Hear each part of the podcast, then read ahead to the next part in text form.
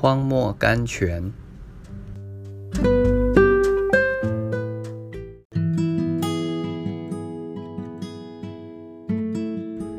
一月二十日，忧愁强如喜笑，因为面带愁容，终必使心欢乐。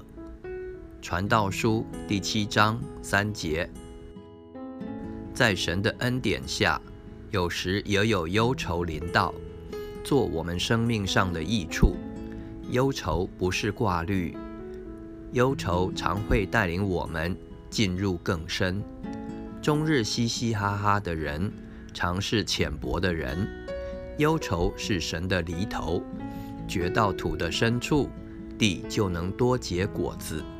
如果我们从来没有堕落过，我们就不需要忧愁，我们只需要属天的喜乐。鼓励我们进入更深。可是我们曾堕落过，我们就需要忧愁带领我们醒察、痛悔、认识自己。所以忧愁常使我们多思想、多考虑。忧愁使我们想得更周到，不致操之过急，以及深深体察我们的动机和目标。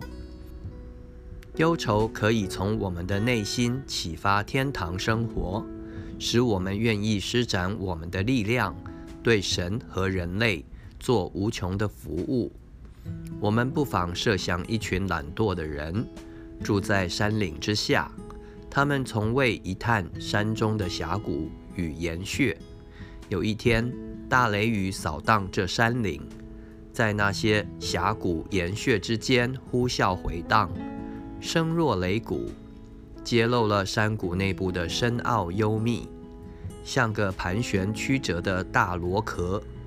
然后住在山路的居民，对于这近在咫尺而从未接触过，并且素不熟识的迷津，大感惊异。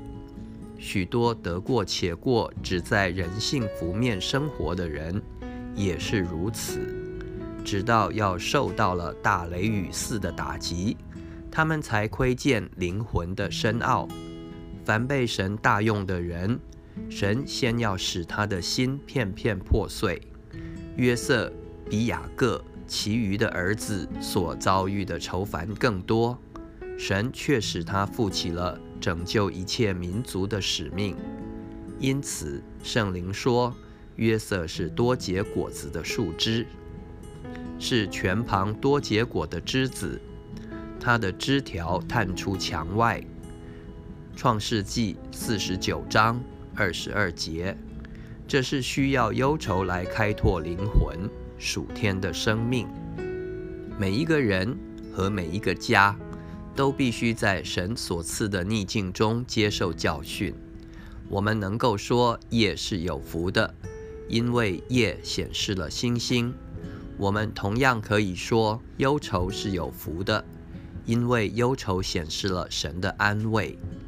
洪水冲走了穷人的家和模仿，这是他仅有的财产。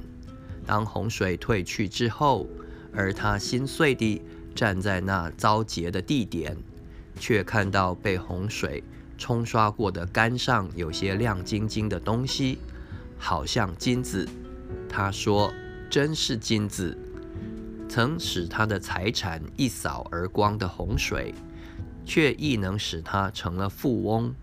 人生亦常如此。崔伦宝。